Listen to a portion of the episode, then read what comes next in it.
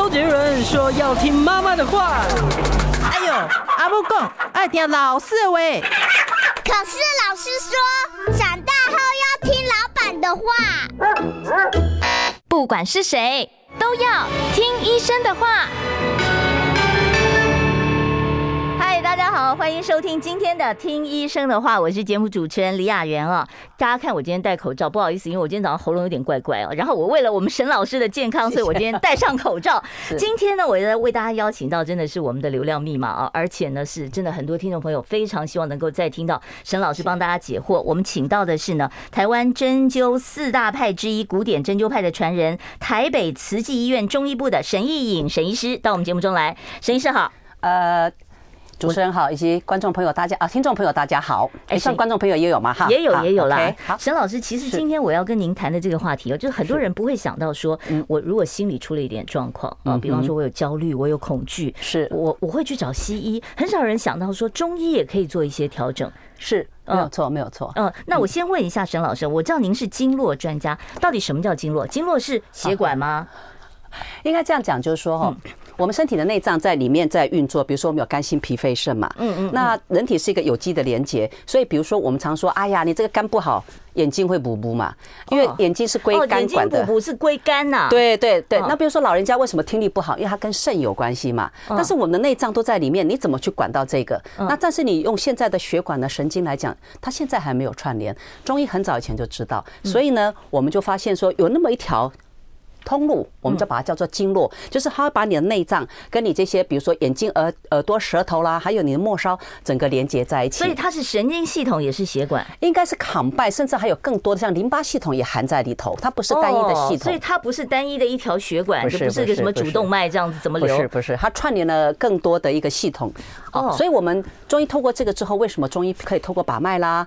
好，因为古时候我们也没有所谓的 CT scan 啊，等等啊。摸是摸脉搏，是摸摸摸经络呀。我们摸了类似那个肺经，我摸这个这个脉搏呢，我们可以知道你全身五脏内腑，嗯，啊，五脏六腑，包括你内在的脏腑，还有你外在的结构。比如说你脖子哪一条筋拐到了，你最近腰在疼啊，你小便是不是不顺啊？是是不是要尿道炎？这项都摸得出来啊？拔得出来，是的，是的，是的。那我就很好奇了，是是摸左手摸右手都一样，对不对？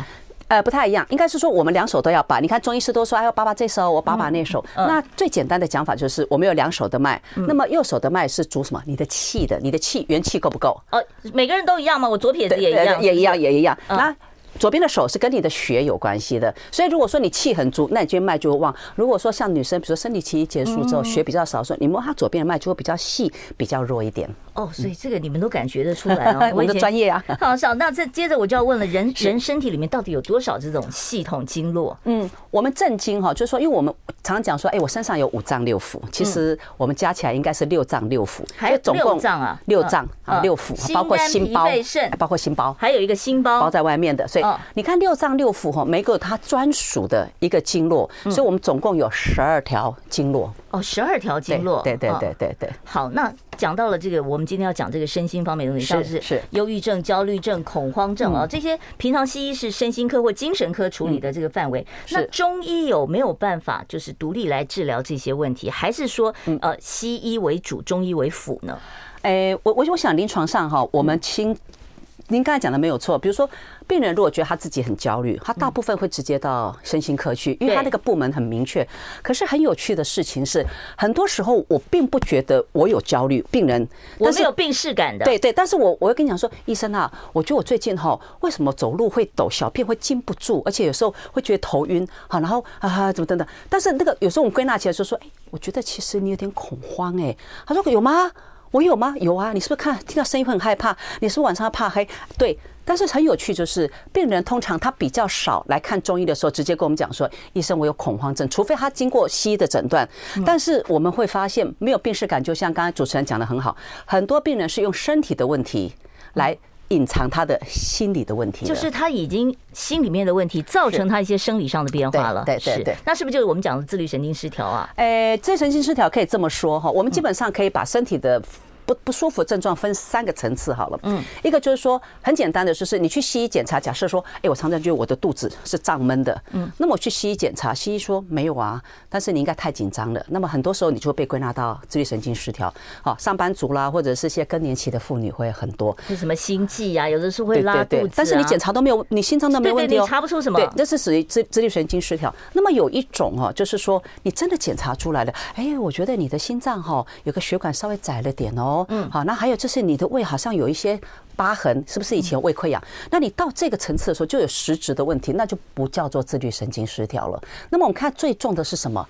癌症。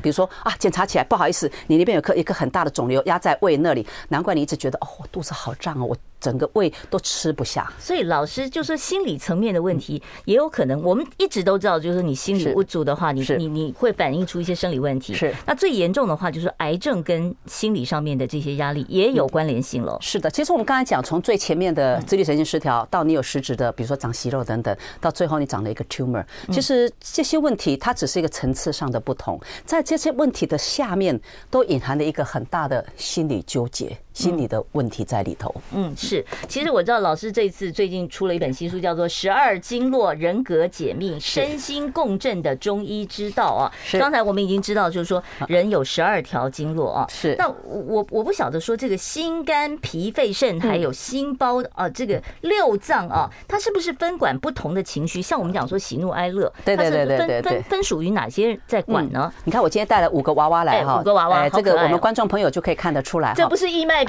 不要跟我下交，不行不行，我要带回家的哈，就每天陪着我。我们基本上呢，我们认为我们的五脏有五种颜色，比如说最简单，大家一定知道说，哦，我是热血青年，那一定是红色嘛，心特别好。所以你会看到说，像我们带这个娃娃，就代表一个心，心就是管管什么。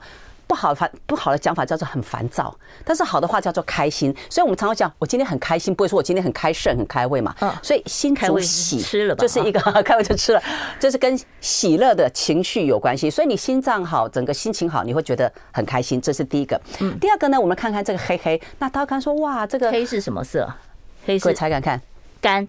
肾的颜色，你看我今天哦上这个我们主持人的节目，我也特别穿一个跟这个季节有搭的。这个颜色呢是属于肾的颜色，肾的颜色是黑色。嗯，黑色给人家感觉是什么？比较神秘。在中医来讲，管什么？恐惧。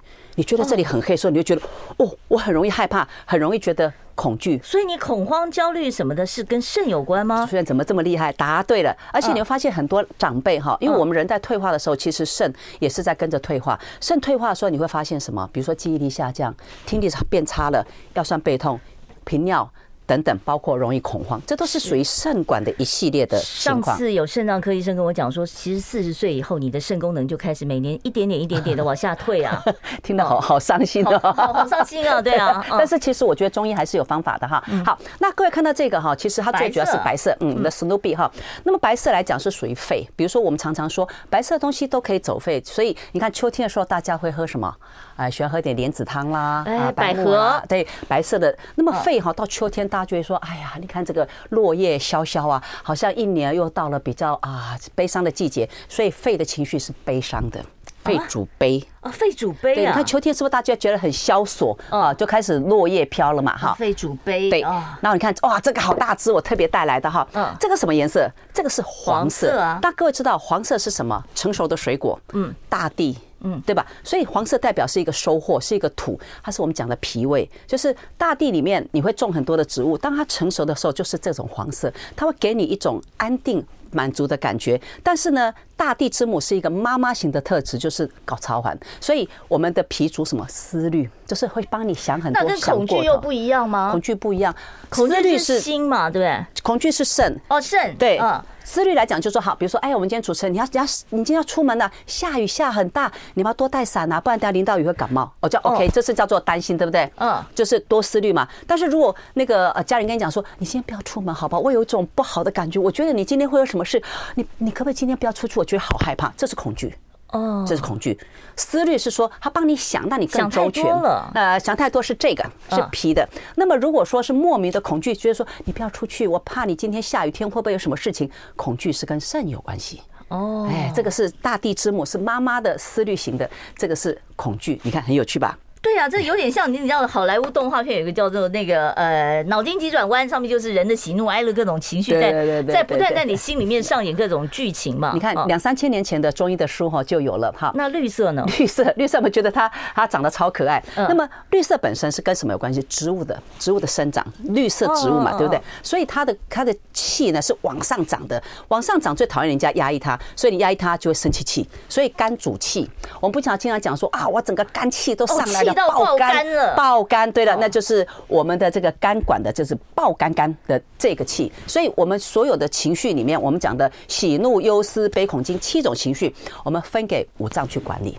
好，那我在老师书上还看到说，以这个十二经络人格特质做健康提醒哦。那我怎么知道金木水火土这五个颜色？那我到底是哪一型的人呢？有没有简易的办法？就是我我我自己可以辨识一下。最简单的，比如说我们讲肺好了，我们刚刚讲到肺是白色，对不对？如果我们本身皮肤偏白，然后肺是属于金，所以你如果你脸比较方。然后声音比较清亮的人，很多主播都是这种人。哎，所以我就是了。是恭喜啊哈，那个属于肺，就是金型的人，肺型的金型的人，对，比较四四方方、细细嘎嘎。那如果说是呃属于火型人的话，他通常就是那种很多发响的人，额头比较高。嗯，甚至额头到秃的，然后脸比较偏红色的，脸比较长一点，然后这边高高的，那么这是属于火型人，就是心比较旺的人，火型人。火型人就是那个额头高一点的，对，然后脸色比较偏红的那种。那手掌也会发红的那种。对对对对，红色偏多的，这个就是你就可以看得出来很清楚。那么肾型的人呢，因为哈，我们的肾是在我们哪里？下半身嘛，在后腰的地方，所以肾型的人通常下半身会比较长、比较重。有些人就屁股大，有没有？有些女生或男生屁股大大的。我们同时也有两个特色，比方说我们有这个主播的方形脸，然后我们屁股也很大呀，那怎么办？这种五行的特色都在我们身上，只是说哪一种是比较外显的。哦比如说我年轻的时候可能是金，但是我后来发福了，嗯，发福了往哪边走呢？当然就往这里走了。所以你的那个形是会变的，是不是？主形不会变，但是你周边的形会变。比如说你还是可以看得出来皮肤是白色的。的，但是我这边方方角可能会稍微圆一点，但是我可能跟别人比，我还算有点点角。但是你知道，年轻的时候很刚毅，年纪大的时候你就会有。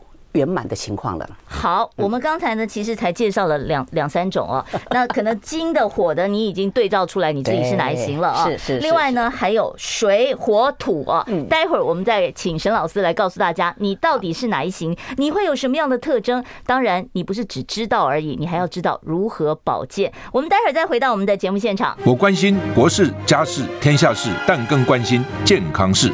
我是赵少康。推荐每天中午十二点在中广流行网、新闻网联播的《听医生的话》，我们邀请到的都是国内数一数二的医疗权威，给你一个小时满满的医疗资讯，让你健康一把抓。除了收听以外，还要到 YouTube 频道上订阅 “I Care 爱健康”，按赞、订阅、开启小铃铛，爱健康三支箭，一件不能少。听众朋友，你所收听的是我们中广听医生的话，记得要订阅一下我们的频道。我们是 I Care 爱健康啊。今天呢，我为大家邀请到的呢是慈济啊，台北慈济医院中医部的沈义颖沈医师啊，他也是啊台湾针灸四大派之一，古典针灸派的传人啊。沈老师来跟我们谈一下啊，中医怎么解读我们的经脉人格，找出我们的防癌啊，然后呃，让我们做什么样的保健。刚才沈老师我们介绍了金型人跟火型人啊，那我们再来水吧。好。我刚才讲到水型人哈，各位知道那个水就是溜溜溜溜溜的，所以这种人通常有点水蛇腰，就是下半身比较长，一点水水水蛇腰。他皮肤颜色比较偏黑。年轻的时候哦，年轻的时候是瘦的，那我们家词很像。对对，以后变水桶不保证哈。好，那通常的肤色会稍微灰一点，灰一点，颜色会比较皮肤比较黑一点。然后你看他的他有点水蛇腰，那甚至有些人会，你会觉得他屁股那个地方特别沉，因为他整个整个气都沉在下面。那这样子呢很容易水肿。哦，好，容易有水肿的情况。好，这个是水型的水蛇腰哈。好，那我们再看看哈，我们刚才讲到脾本身哈，脾是大地之母。嗯，脾是大地之母。你看，你看我今天要带这个娃娃，你们觉得他看起来就是里面最强壮的？你看到很多中年的妈妈都很壮，为什么？她操劳家务，为了家人做很多事，然后家人不吃东西都归他吃。对。对，我就是我们家的垃圾桶。对对对，我跟你讲，妈妈呢，年轻的时候可能曾经美丽过，可能可能曾经是金型人，但是啊，年纪大之后就是开始全身圆咕咕。但是你不觉得妈妈圆圆的看起来比较有那种信赖感，那种母爱感？如果你妈长得比你呃漂亮，身材比你好，不觉得很无助吗？会。所以这个呢，我们没有没有没有亏待妈妈的意思，就是说。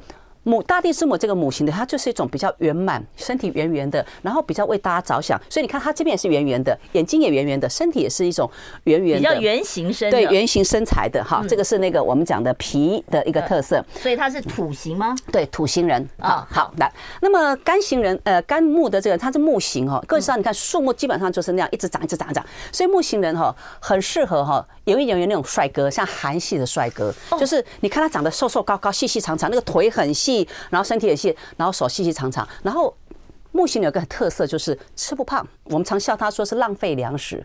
你看有些男生手就是细细的，身体也长长的，他到晚年的时候，中晚年的时候，他还是细细长长，这是属于木型的，就像木树木一样啊，瘦瘦的人。其实这个身材好看呐，对不对？瘦高型，瘦高型的嘛。嗯，但但就是太瘦的话，有时候没有很好看呐。我觉得还是要中医哈比较强调是一个中庸的概念呐。好，那我们现在大致从老师提供我们的这些外形上来判断，说我自己是哪一型人啊？是。那接下来我就要问了啊，这些几什么型人？这这是天生的嘛？我后天能改吗？除了说我自己吃胖了变化了，除此之外，后天能改吗？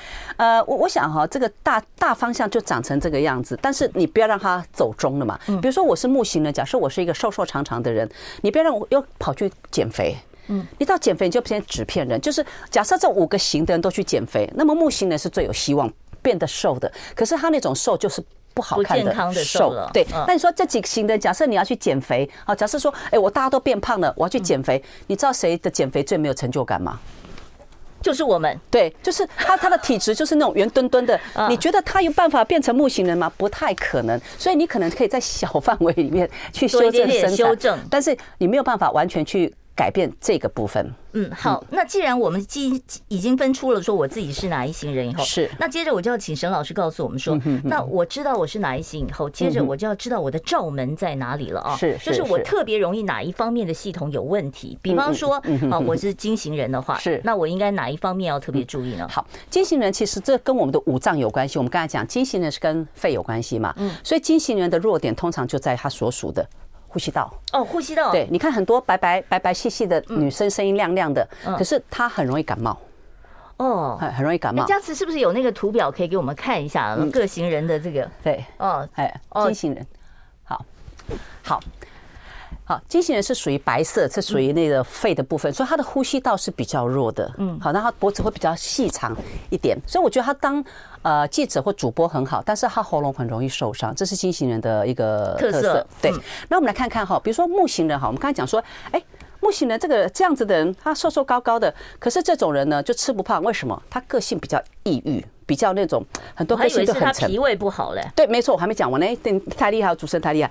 因为呢，他的个性比较容易紧张，比较压抑。那我们讲哈，木哈很容易克土，就是你的情绪很容易影响到你的肠胃吸收。所以这样子的人吃不胖的另外一个原因，不仅仅是先天的体质，而在他的人格特质里面，他就是会影响肠胃的吸收。比如说他吃的没有比人家少，他是不太长肉，而且比较容易拉肚子。哦，这样子的人，所以他就排出去了，没有吸收起来啊。所以肠胃要注意，对对对，要不情绪要注意，那个情绪不要太太过度的一个压抑。好，那我们来看看哈。火星人哈，火星人基本上就是我们刚才讲说，他是脸红红的，然后额头高高。你看他现在很多高血压的是不是都是？对对对对对，没错，他的额头就很高，甚至很宽很红，脸是红的。他因为他的血液非常的充足，他是主心火很旺的这一型的人，所以这一型的人要很小心，就是心脏会跳得比较快，然后心血管容易阻塞，容易出现在心脏心血管的问题上面的问题。对对，它是跟心有关系嘛。好，那我们讲到肾好了，嗯。肾本身就是黑色，是属于肾的，所以如果说我们是属于肾型的人，那你千万就是在饮食上不要吃太咸的东西，因为咸的东西都会走到肾地方。对，因为我们说这个这个人本来就容易水肿，如果你又吃了很咸的东西，那你就更容易有水肿的一个情况了。嗯，好，那还有一个就是脾，脾本身呢，我们说哈，大地之母哈，它是收成，收成的东西好吃的东西一定是味道是甜的。嗯，是甜食的东西，不能吃那么多甜的。对，你吃太多的甜食的时候，你发现它就会从呃小圆圆变中圆圆变大圆圆，那就跟这个皮有很大的一个关系。好，大概了解了啊。这个金木水火土五行人，你大概是哪一行人？你有哪些系统要特别注意的啊？老师，其实我在那个书上面看到说，你去年呃引述了一个去年呃世卫组织的一个数字，说全世界有八分之一的人口或多或少都有一些心理疾病啊。是是，轻的话就自律神经失调，重的是癌症。那重大癌症当中哦，分属哪些经络管？那我们怎么保健？我觉得这个大家很关心的。哦，这个其实我很乐意跟大家分享哈。那我有把台湾这大大癌症。占在四十年以来哈，都是十大死因的第一名。对啊，我知道。那我就把这几年哈十大十大癌症哈死亡的一个部分，我把它用中医的方面把它归纳了五条经络。嗯，五条经络。对，第一条呢就是我们的那个肺，所以各位知道肺癌啦，哈，肺腺癌啦，大肠癌啦。对，那嗯，那个在大肠癌也在追嘛，所以。大肠癌跟肺两个是同一个同一组，所以这个地方我们讲肺经跟大肠经，各位很清楚啊。肺癌跟大肠癌这个在里面。那第二个是什么？胃癌，其实很现代人压力很大，那个胃癌的问题也很多。还有一个是什么？肝癌，肝癌也很多，大家都知道嘛，对不对？嗯。但是有一条经络哦，是大家不熟，说脾经。脾经在哪里啊？对，皮筋在哪里？我们来跟大家再慢慢的做一个介绍。好，我们稍微休息一下，因为今天这个东西比较复杂一点哦，所以呢，我们要慢慢的说给大家听。我们待会儿呢，再回到我们的节目现场。我今天为大家邀请到的呢，是台北慈济医院中医部的沈义颖沈医师，在我们节目中呢，跟我们谈一下啊，就是如何从中医的角度来化解我们身心失衡的一些问题。待会儿再回到我们听医生的话。想健康怎么这么难？想要健康一点都不难哦！现在就打开 YouTube，搜寻“爱健康”，看到红色的“爱健康”就是我们的频道哦。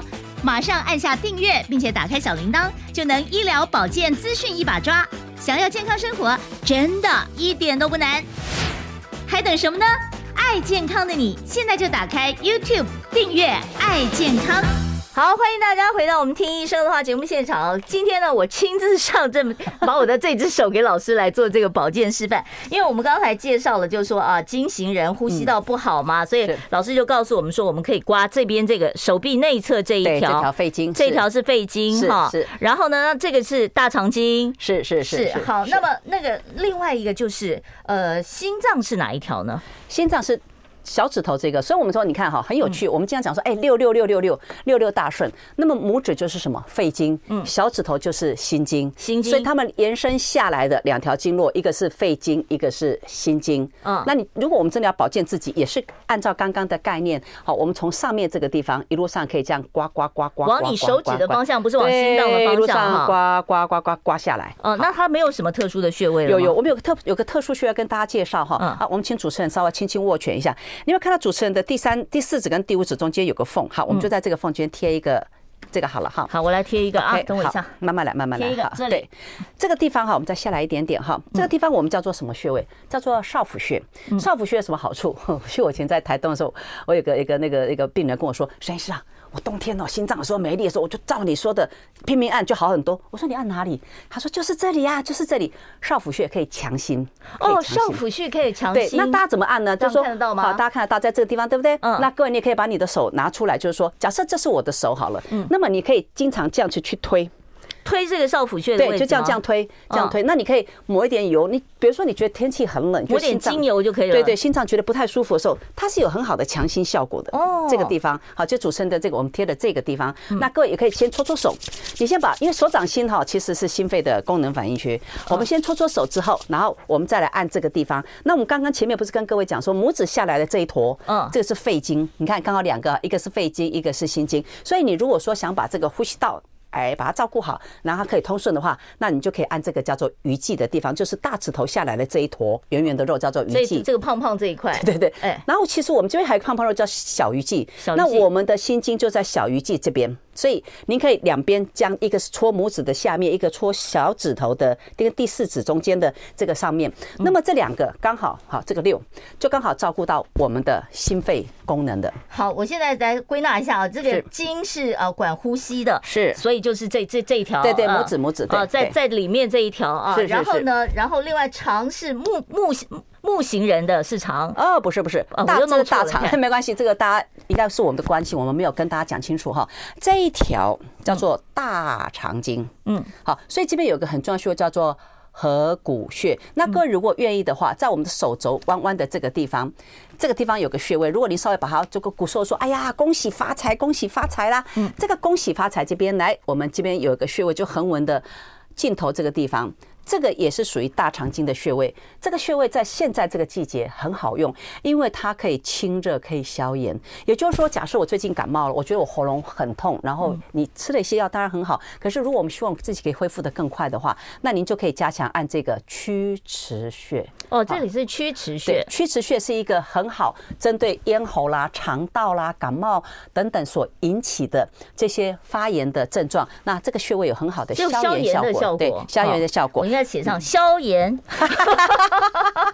我们我们听众很厉害，他们一定会记得这个的。好好，这个 啊，好。那我们刚才是，哎，我们讲老师，我都已经讲糊涂了。我是讲了 经，对不对？然后讲了心脏，讲了呃大肠经。是是是。那另外还有哪一条经络是我们要特别注意的？好，我们刚才讲说我们的那个癌症本身有五条主要的经络嘛，哈。那我们刚刚不是跟各位介绍了这个里面这条是肺经，对不对？对。外面这条是大肠经嘛。其实一个很简单的方法，你会没办法想象说这样就会变好。你怎么照顾好你的肺经、大肠经？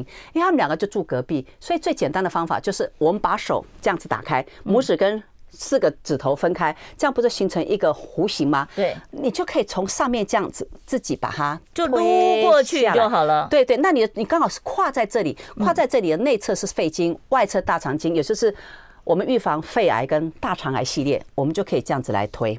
哦，所以这样没事就自己推就好了。对对对，没事你就可以自己这样推啊，对啊，推对对对对对对，两手都可以推，反正冬天嘛，你多推呢，好事多多，就很好。所以我们讲的癌症的两条经络，一个是大肠经，一个是肺经的部分。好，这是两种癌症了，对不对？是。好，那另外还有呢，脾呢？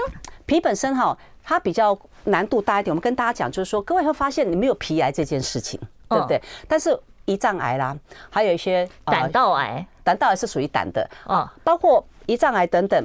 包括我们讲的一些淋巴系统的疾病，还有包括什么？包括我们一些卵巢跟子宫。所以我今天要跟大家介绍哈，就妇女特别容易有妇癌，就是就是皮皮筋在管的，管三大类的癌症。一个是在哪里？甲状腺，因为它经过经过喉咙这甲状腺，对甲状腺这个地方。第二个在胸部，女生就是乳癌，很多。那么接下来是哪里？骨盆腔，骨盆腔包括什么？卵巢癌、子宫颈癌、子宫内膜癌，包括我们的淋巴系统，因为它跟免疫有关。系跟胰脏有关系，所以我们讲到一个皮筋叫做三联律。脾经三联律，对对对对，这一题我我一直很好奇，什么叫做皮筋三联律啊？这个其实哈，这个我我们现在在很多时候，包括我的病人都跟我说哈，癌症的病人跟我说，他们现在去西医那边癌癌友哦，他们去西医那边做一些检查跟治疗的时候，有些西医是有注意到这个事情，比如说他可能是甲状腺癌，但是他会提醒病人去注意他的乳房。跟我们的子宫、卵巢的部分，这个是会有联动的，是吧？这个腺体是有相关的。那我们中医来讲很简单，就是我的经络就是相通的。所以你看，甲状腺癌现在也常见，对不对？对。女性乳癌更不用说了，那卵巢跟子宫都在这个地方。所以我们把这三类的主要大方向的癌症哈，我们归纳给脾。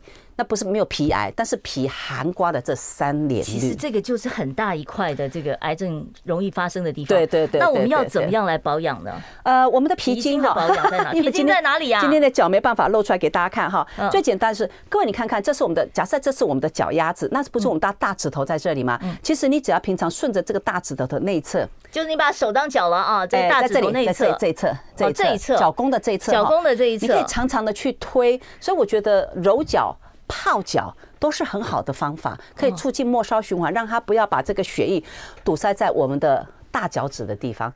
哦，所以就是两边大脚趾的这一块，它其实跟肺经两个是类似的位置。肺经是在手，对不对？嗯。那我们的脚的话，大指头的内侧，那就是脾经走的。好。那大家知道的所谓的三阴交，大家都知道哦，三阴交是很好的妇科穴，对不对？它就是在你小腿的内侧，小腿的内侧。小腿内侧是三阴交。对，不是，我有个很重要的穴位叫做三阴交。嗯。那么那个三阴交穴位就是脾经管的，所以脾经它一方面我们说它大地之母，管管我们的消化系统。嗯。另外一方面它管什么？管我们的妇科。哦，妇科对，还管什么腺体、甲状腺跟免疫力都归他管。好，我们要稍微休息一下啊，待会儿呢，我可能有时间的话，我再开这个现场的 call in 专线，呃，稍微等我一下，让我把这个心肝脾肺肾 这几大癌症系统讲完了以后，我们再开现场 call in 啊。我们今天时间比较多一点，我们今天可以到五十七分半，所以大家我们等一下再 call in 啊，稍微等我几分钟啊。我关心国事、家事、天下事，但更关心健康事。我是赵少康，推荐每天中午十二点在中广流行网、新闻网联播的《听医生的话》。我们邀请到的都是国内数一数二的医疗权威，给你一个小时满满的医疗资讯，让你健康一把抓。除了收听以外，还要到 YouTube 频道上订阅 I Care 爱健康，按赞、订阅、开启小铃铛，爱健康三支箭，一件不能少。好，老师，我们刚才呢，其实这个呃容易有这个癌癌癌癌病变问题的，我们介绍了肺经、大肠经、脾经，对对。那接下来胃跟肝是不是介绍一下？先介胃经。我们刚才跟大家介绍哈，来主持人手再借我一下。我们不是跟各位讲说，这这个食指上来这边这一整条，这个叫做什么？大肠大肠经啊，但是你把它换成脚，嗯，换成脚的话，就是你的第二个指头，脚的第二个指头，第二指上来的这个这一整条。就是胃经，那很简单，就是各位，你如果弯下腰，你去摸你的小腿，对，正面的。比如说你假设我的膝盖弯起来哈，然后你这边不是我们的膝盖吗？其实你去弯下去，你去摸你的小腿那一整片很大片，也是一样用这个手的角度。那各位可以试看看，有人脚可以用吗？哎，那个拜托来进来一条腿，借我们一下。哇，太好了，那个大家一看就会很清楚。其实脾经跟胃经这是一组。肺经跟大肠经又是一组，他们俩的位置手脚位置一模一样哦，所以就是手是呃一条，然后脚又是另外一条。对对对对，好，稍微等我一分钟，我把我们佳慈请进来示范一下。啊，脚有点。没关系，没关系，没关系，借我们用一下就好。好，来，我马上搬一张椅子来，请佳慈示范。好，但是你的脚要够高哦，要能够镜头。你要不要放上头？放上头，好。好，哎，这样不行，这样看不到。你等一下啊，你先起来，我先把椅子拉高。OK。好，可以了。他差点被我娃娃挡住了。娃娃，我们先娃娃先休息一下啊。OK，OK，好，啊，娃娃喝水去哈。好，好，好，OK，弯起，弯起来最好，弯起来更好。来，我们弯起来好了。好，来，这样子，你把这个脚可以顶在上面吗？好，那我我可以拉起来吗？哈，好。那我们刚才跟大家讲，就袜子可以脱一下吗？好，谢谢，真的好可怜的袜子都湿了。不好意思哦，我们今天那个状况比较多一点，大家稍微等一下。如果你还在听广播的话，建议你开一下 YouTube 频道啊，因为我们今天现场在示范。来哈，我们刚才跟大家讲哈，皮筋在哪儿？其实它就是在这个大指头的内侧上来这里。好，这个大指头上来的这个位置。好，来我们贴一下，大家看的会很清楚。好，这就是我们讲的皮筋，就是这一条。嗯，好，哎，看得到吗？勉强。好，在这里这条。好，OK，那我们再贴一个好了，让大家可以这个大指头这这个总可以看见了吧？好，OK，这是皮筋，然后我们一路上呢往上面走，这整条都是皮筋，就是说你会摸到这边有个骨头，骨头的内侧这地方是皮筋走的。第二个，我们的胃经在哪里？胃经就是骨头外侧这个胖胖的肉，这叫做胃经。所以，我们刚刚不是有跟主持人分享说，你要照顾你的肺经跟大肠经，这样这样推，对不对？哎，他怎么这么聪明？我们一样的方法就是，我手也是搭着，对，这样搭搭搭，然后一路上下下下下下下下这样下来，这样你就把你的脾经跟胃经两个都照顾到，就很简单。我们再做一次哈，来，你把你的手就搭在你的小腿的这个上面，那么这个骨头是中间点，刚好跟我们的手一样，那你就沿路上这样一路上，那你可以抹个精油，然后一路上这样。出来，嗯，就这样推出来，这就是我们的脾经跟胃经都照顾到，胃经是这一条，这整条叫做胃经，胃经都照顾到了。对，好，那最后一个肝经在哪里？哦，这个来，我们来看一下。好，肝经呢，在第一指跟第二指的这个指缝中间。我们我常开玩笑哈，你穿夹脚拖就会碰到肝经的，夹脚拖不都在这儿吗？嗯。夹脚头就会碰到肝经，这个地方就是肝经第一指跟第二指中间，这个就是肝经走上的位置。但是肝经的保健区最主要在这一区就好了，就是这两个穴位。只在脚上这边。对，脚缝的地方，我们叫行间穴，然后就叫太冲穴。这两个穴位，如果平常有空，我们可以刮刮痧，我们也可以给它做一个很好的，对，很好的一个。按摩好，那你可以这样顺着推，好，这次是肝经主要的一个保健区域。谢谢讲，好，牙齿，谢谢你，谢谢谢谢谢谢。那我们现在这个示范的这个主要就是肺经、大肠经、脾经、胃经跟肝经。对，这五条哈，就是我们把这十大十大癌症死亡的一个病症哈，我们用中医的方法去归纳出来，就是在这五条，所以这五条经络你说很难，有没有？你看，你就记得你有空你就自己这样推，这是在手，对不对？手这边推。那脚其实推的概念也是一样的。刚才那个听众问的膀胱经，膀胱经就是哎，来佳慈，佳慈 回来哦。好，膀胱经我们再示范一下。来来来来，我们可以我可以站起来一下。好，来，我们膀胱经呢，从哪边走？哈，它从那个眼头这个地方内侧，这样一路上走，走到上头的地方呢，我们头稍微转一下哈，我们再背向大家，它是走在背部的，所以从这边下来，经过它其实入到脑部，然后经过这个脖子后头，然后到整个背部都归它管，然后到了臀部之后呢，它往外侧去，就一路上一直往外侧到我们的小指头的外侧。哦，这个就是膀胱经走的。一条就是膀胱经。对对对。那刚刚听众朋友问的问题是说，他的头敲一敲之后，嗯，他会痛。嗯。然后我们再看一下那个问题好不好？好，我们看一下。哎哎，对不起，我们现在没办法跳到那个问题，因为加词进来。好，那那我们再解释好了哈。OK，那我们就把问题再跳出来，我再跟大家解释哈。好，来。好，佳慈赶快去跳哦。哦，来来来，我们的膀胱经来了。哎，他今天很红啊。好，好，好。膀胱经就是我们最长的一条，那膀胱经管什么？膀胱经其实是帮我们在守住我们身体的部分。比如说，你看哈，我今天如果有人打我的时候，我一定这样抱起来，对不对？嗯。你你前面五脏六腑很重要，那你挨打，你如果选一个地方挨打，一定是背。所以膀胱经就在我们的背部，我们称为太阳，就像太阳一样会保护我们的经络。嗯。所以它是一个全身让你免疫力、让你防御力更最好的一条经络。没事敲敲背也不错嘛。所以你看很多为什么民俗疗法要去刮痧？拔罐为什么都在背部？对对对，都在背上面。因为那个这个地方是最有 power 的地方，所以我们来看看哈。他说他的膀胱经在头部没事，哎，敲一敲之后会非常痛啊，尤其跑步的时候更痛。但敲一敲以后又可以继续运动。呃，我我觉得哈，这个部分哈，请可能要请我们的观众朋友稍微注意一下，就是说，如果你膀胱经在头部地方会痛的话，跑敲一敲会非常痛的话，那么有很可能你的头部里面有一些。气血不通的地方，所以你敲敲会痛。所以我们平常是可以这样敲的，对不对？对对对，就轻轻敲。但是我觉得那个位，那个您敲头的时候，一定一个重重点是牙齿不能扣着。哦，所以牙齿要松的状态对，要不然哈，你这样扣哈，你这样敲敲之后哈，那个震动力量又回到头部了。哦，所以我们只要嘴巴牙齿这边可以松，你去敲这个头的时候，它的力量就可以散开。他说敲一敲可以继续运动。那他说呃休息的时候可以按整条膀胱经吗？我觉得是可以的，但是我们就是一个提醒，如果你要按摩这个头部的膀胱经，不能扣牙齿，牙齿一定要。打开，那疼痛的部位按按就好。其实如果可以整条膀胱经按是最好的一个方法。所谓的整条按就是我拿着刮痧板这样子，对，梳子也很好。哦，梳子也可以。对，它整条膀胱经是包括我们刚才讲的到脖子、到腰背、到腿的外侧，整个都是哦。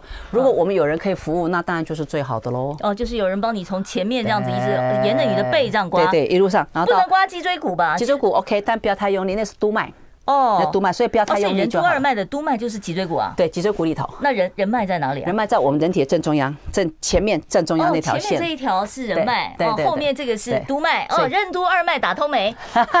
接下来啊，师呃，请问一下沈医师，呃，靠喉咙舌根的地方，整天都觉得苦苦的，这是什么部位有问题啊？我们的喉咙分区来讲哈，靠舌根是属肾的。嗯，好，那肾的照理说肾的味道是咸的，可是当你闻到这苦苦的味道，苦的味道是心。火是火的味道，所以有可能哈，那个肾里面有一些虚火。那虚火的话会反映出哪一些部分来？比如说你最近会觉得小便会比较偏黄，嗯，或甚至小便会比较少的情况下，那么就表示有一些火气。所以这个时候呢，我觉得可以经常去按我们的。肾经的位置在脚跟的地方，在脚跟，对，脚跟。肾经在脚跟，脚跟内侧的地方是肾经管的。好，我们要稍微休息一下了，待会儿我可以开放十分钟的电话，call in 电话啊。现在应该很多人在跃跃欲试啊，这可能比抢演唱会的票还难。好，零二二五零九九九三三，零二二五零九九九三三哦，听众朋友，如果说你有任何经络方面的问题哦，想要请教我们今天的来宾沈一颖沈医师的话，打电话来。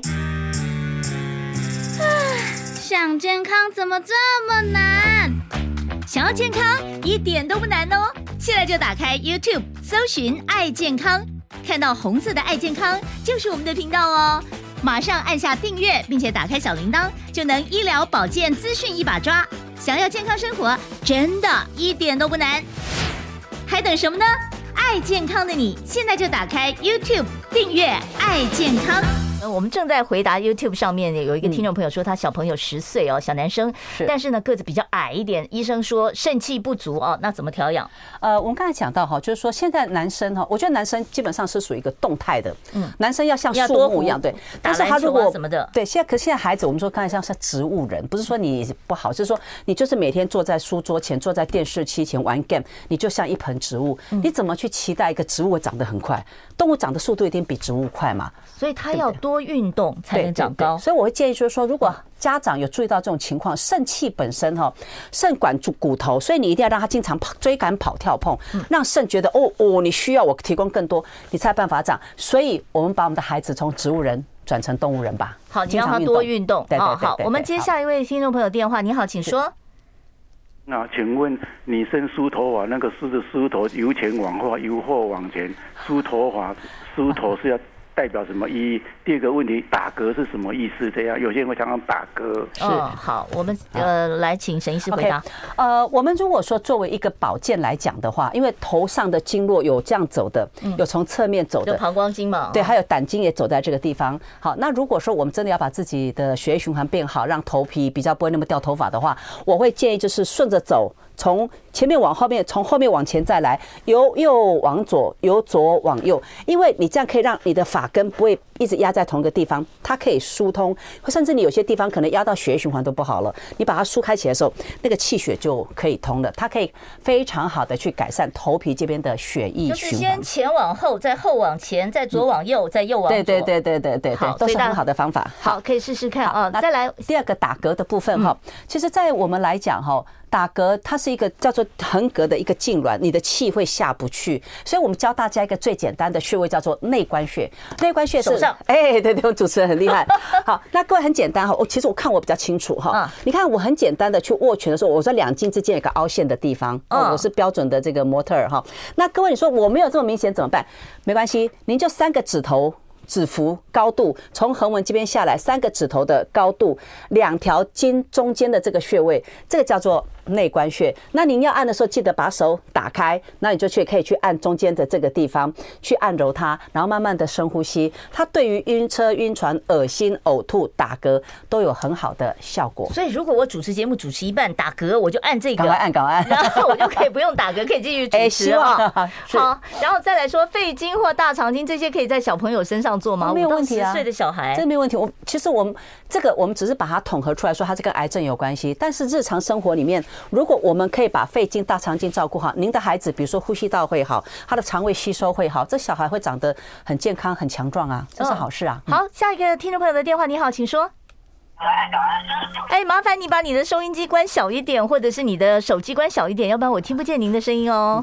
哦，啊，我马上关，我马上关。好，好，没关系哈。然后我们先先啊，你有什么问题请说。呃，我要问我最近自律神经有点失调，那要如何处理？您的症状是什么？要不要讲一下？不要，就有点恐慌。哦，恐慌。哦，嗯，然后心情都很不好。好，恐慌，心情不好。我可以请问一下，您大概贵庚吗？您几岁？六十，六十，六十岁。好好，呃，我们刚才就有讲到说哈，其实我们在临床上也看到很多的长辈，他经常他会说，哎，我其实我以前都没有恐慌的感觉，我突然间就莫名的恐慌。那我们刚刚也跟大家介绍，你看，刚好刚好我们的小黑在这里哈，黑色的部分跟肾有关系，所以如果我们的肾很足，你看年轻人肾很足啊，他就喜欢去闯鬼屋。你会发现年轻人可以这样闯，可是长辈你会发现我们刚才讲的。老化、肾老化的现象是什么？听力下降、听力下降、记忆力下降，甚至会眩晕、会频尿，甚至会漏尿等等。那如果这些症状都已经出现的话，那么恐慌的症状也会跟着来。那怎么办？恐慌相关。所以最简单的方法就是，中医很强调以形补形啊，当然不是要去吃猪肾了哈。比如说我们讲的腰果。腰果就是腰嘛，对不对？好，然后核桃这些都是可以补肾的嘛。那颜色也是啊，对，补脑很好，这跟肾有关系。然后还有一些颜色的部分，比如说您就可以多吃一些比较深色的，好，比如说黑木耳啦、黑芝麻。我我们又回到这里了。头发，对对，黑色的部分这头发还跟肾管的，所以你只要在饮食上多注意。还有一个很重要的点就是说，我们常常中医一直强调哈，保健是头要凉，脚要热。那么如果肾虚的人哈，通常脚都会冷的。